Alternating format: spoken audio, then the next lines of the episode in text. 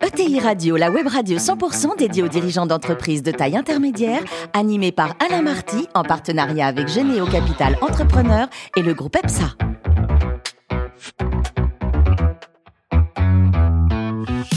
Bonjour à toutes et à tous, bienvenue à bord de ETI Radio. Vous êtes plus de 43 000 dirigeants d'entreprise abonnés à nos podcasts et on vous remercie d'être toujours plus nombreux à les écouter. On peut réagir aussi sur les réseaux sociaux. À mes côtés pour co-animer cette émission, François Picard, qui est associé de Généo Capital Entrepreneur, Patricia Morand, directrice du marché des entreprises de Arkea Bank et Mathieu Bénat, qui est le président de Financière de Courcelles. Bonjour à tous les trois. Bonjour. Aujourd'hui, on a le grand plaisir de recevoir à, à, bord de ETI Radio Nicolas Aubert, qui est le président de Auden France. Bonjour Nicolas. Bonjour. Alors racontez-nous, vous êtes né en 1965, vous avez un doctorat en droit d'assurance, doublette de l'INSEAD, et votre premier job, c'était à la France Assurance, qui appartient aujourd'hui à Generali. Vous faisiez quoi alors comme tout alors, premier job hein? euh, Inspecteur gadget, hein, inspecteur souscripteur en risque d'entreprise. Donc j'avais ma petite euh, Clio à l'époque et je faisais le tour de, mes agents et mes courtiers pour les aider à souscrire euh, des PME et des ETI. Sur le terrain, permis, quoi. Hein ah, vraiment sur le terrain. Euh, la raison, c'est que euh, bien qu'ayant des, des, beaux diplômes, j'ai fait mon service national dans les parachutistes. Ah oui. Et j'ai eu euh, une, la présence d'esprit de me dire que j'allais être incapable de travailler dans un bureau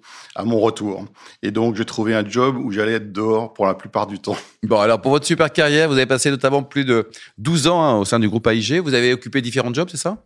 Oui, tout à fait. J'étais directeur général de la France pendant un certain temps, puis euh, 12 pays euh, Europe du Sud. Puis j'ai euh, traversé le, le, Channel pour aller euh, à Londres, et là j'ai dirigé le Royaume-Uni pour AIG.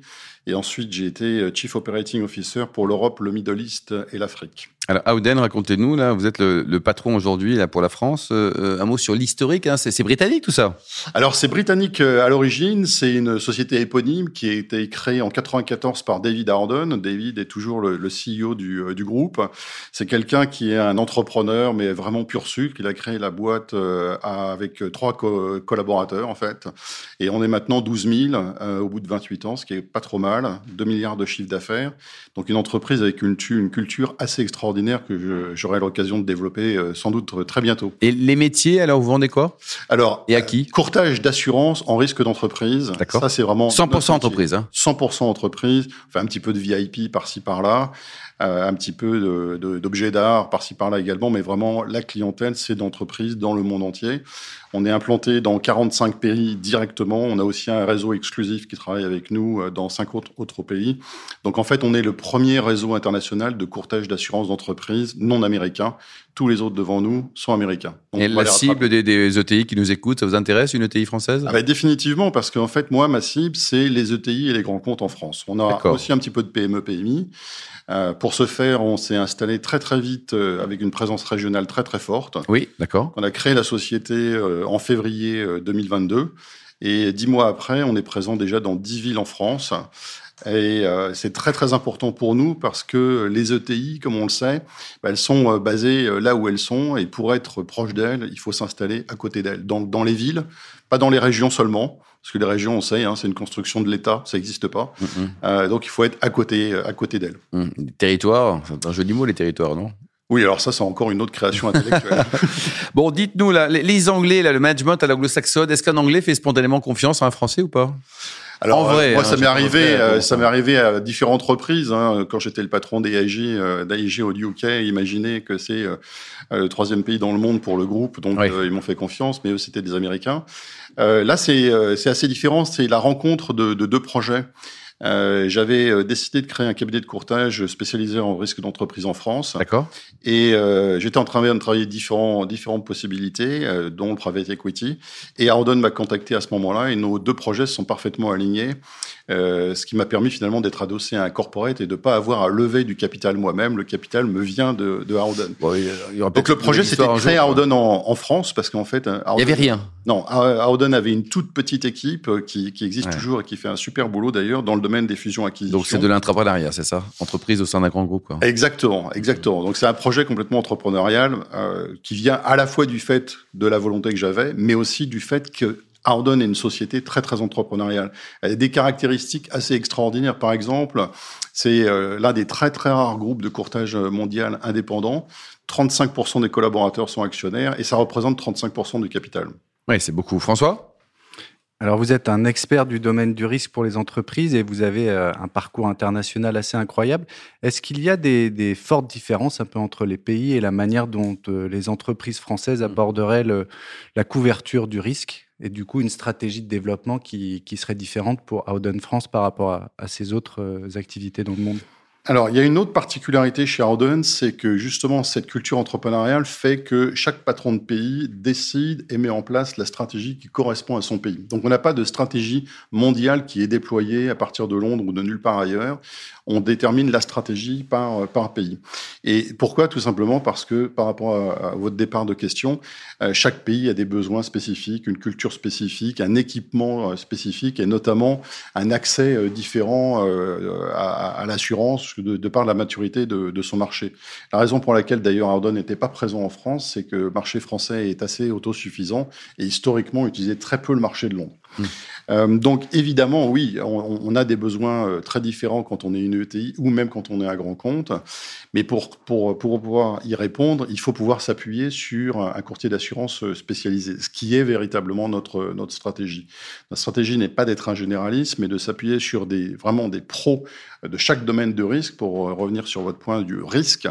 Et c'est ça qui fait la différence, c'est ça qui amène l'expertise aux ETI qui ont besoin euh, qui ont des besoins beaucoup plus pointus que ceux des PME-PMI, qui peuvent être euh, satisfaits de façon euh, assez générale, et qui ont des besoins qui se rapprochent de plus en plus des besoins des grands comptes, même s'ils ont des, des, elles ont des dimensions intermédiaires, sont, sont, sont jouées sur les mots, évidemment, par, par les problématiques qu'elles rencontrent, qui sont des problématiques internationales, des problématiques juridiques, des problématiques liées aux différents types de métiers qui sont les François? Autour de cette antenne, on, parle souvent euh, cybersécurité pour les ETI. Je crois que c'est un domaine d'expertise où vous développez. Alors, euh, est-ce que nos ETI euh, prennent bien conscience de la nécessité de s'équiper en assurance cyber? Et si oui, est-ce que ça va assez vite? Votre Alors ça ne va pas assez vite. Hein. Le marché cyber euh, existe depuis euh, mi-90 en fait, et relativement peu développé encore. Et le fait qu'il soit peu développé, malheureusement, crée le fait que les assureurs et réassureurs au niveau mondial déploient peu de capacités au bénéfice des besoins des entreprises.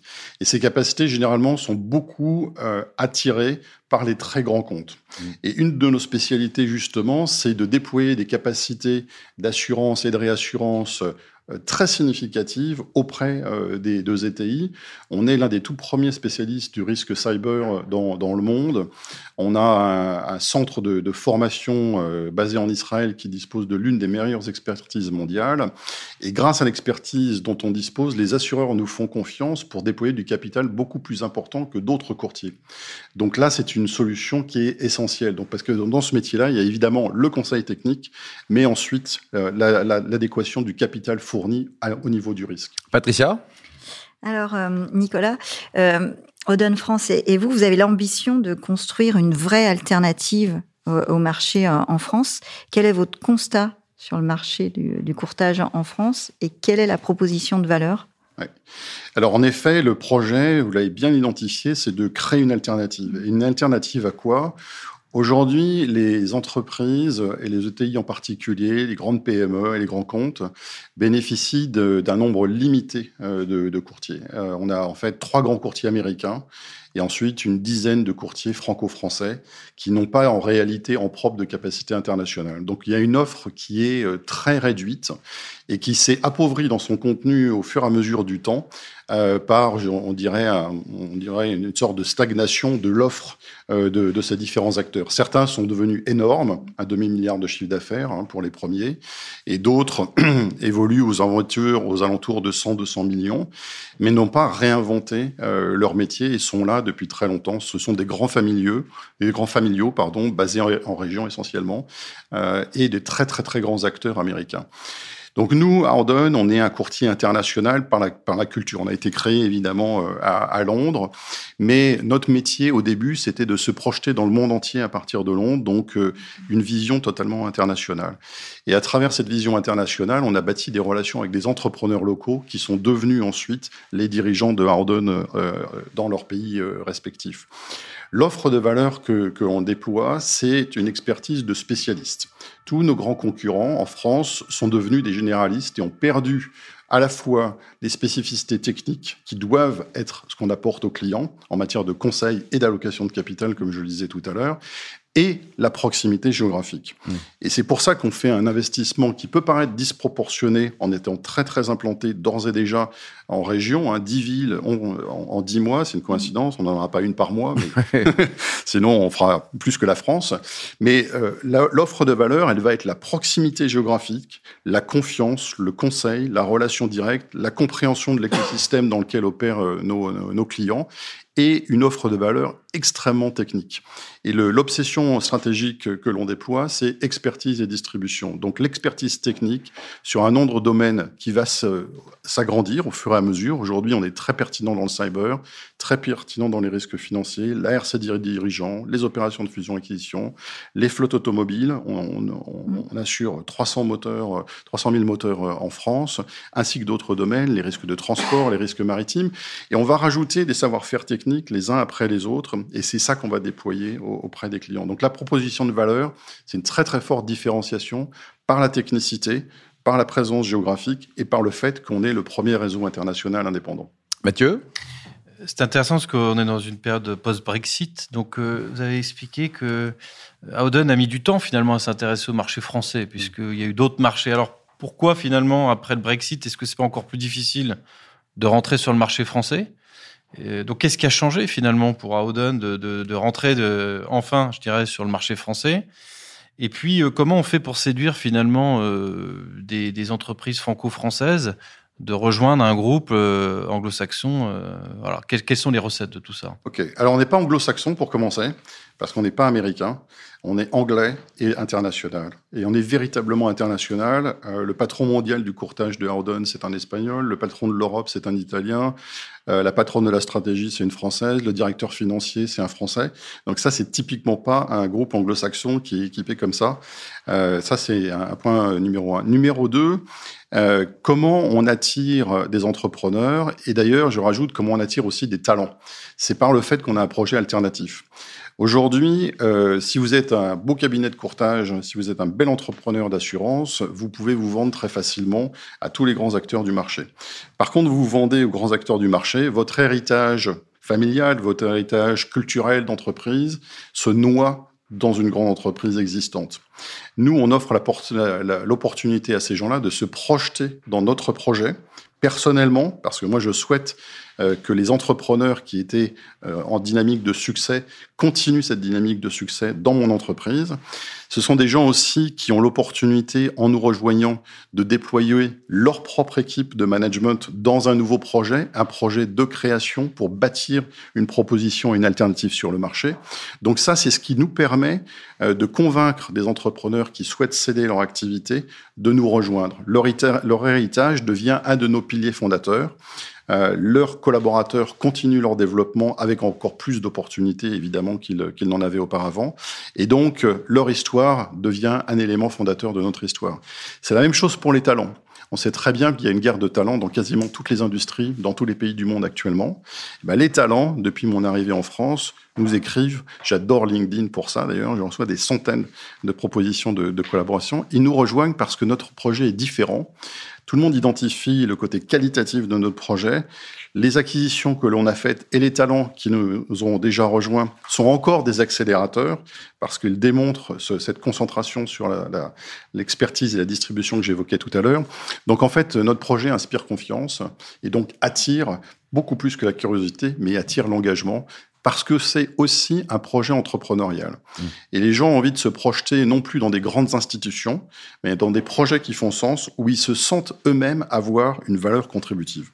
Mathieu alors, ça donne envie en tout cas le discours de Nicolas. Comment on fait euh, parce que là vous êtes à marche forcée finalement pour concilier euh, de la croissance externe, donc des acquisitions, et, euh, et de la croissance organique. Est-ce que c'est possible ou est-ce qu'il faut faire une pause finalement maintenant? Ah non, non, pas de pause, pas de pause. On a passé la seconde, on va passer la troisième et puis les suivantes derrière. Alors comment on le fait? C'est une super question parce qu'en réalité, c'est en effet très très important de savoir générer de la croissance organique. C'est évidemment beaucoup plus profitable que la, la croissance par acquisition. Et la croissance organique, on la génère de deux façons. Première façon, on crée ab nihilo certaines opérations. Tout à l'heure, je disais qu'on on était présent maintenant dans 10 villes. Euh, et ces villes, on en a créé la moitié. Ça veut dire qu'en fait, on a installé euh, des, des, collaborateurs, des, des gens qui nous ont rejoints pour créer eux-mêmes d'ailleurs un projet micro-entrepreneurial dans, cette ville. Ils sont en train d'assembler leurs propres équipes. Euh, et donc, tout ça, ça va être évidemment de la croissance purement organique. Donc, en fait, on a des opérations qui vont croître de façon purement organique.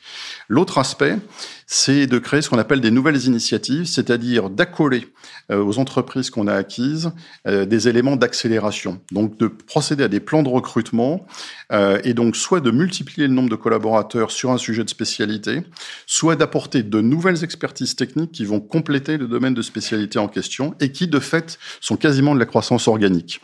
Euh, donc en fait, on a cette, cette mécanique d'enrichissement mutuel qui en plus crée un autre élément fondamental, c'est un esprit de collaboration entre l'ensemble des entités acquises et des talents qui nous rejoignent, parce que chacun sait que l'autre est un pro d'un domaine qu'il ne maîtrise pas lui. Mmh. Donc, Donc on assemble l'ensemble des éléments tout ensemble. Nicolas, côté cuisine, vous adorez cuisiner, vous préférez préparer des sushis ou des magrets de canard? Alors magret canard, c'est beaucoup plus facile, beaucoup moins long. C'est light en plus. Hein. Euh, si on veut faire euh, encore plus grand, on va euh, vers la paella. À la paella, euh, à la paella c'est un gros, gros et... avantage.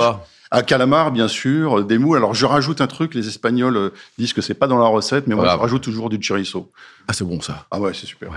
Et alors, pour terminer, vous êtes fan de, de voile. Il est basé où, votre bateau?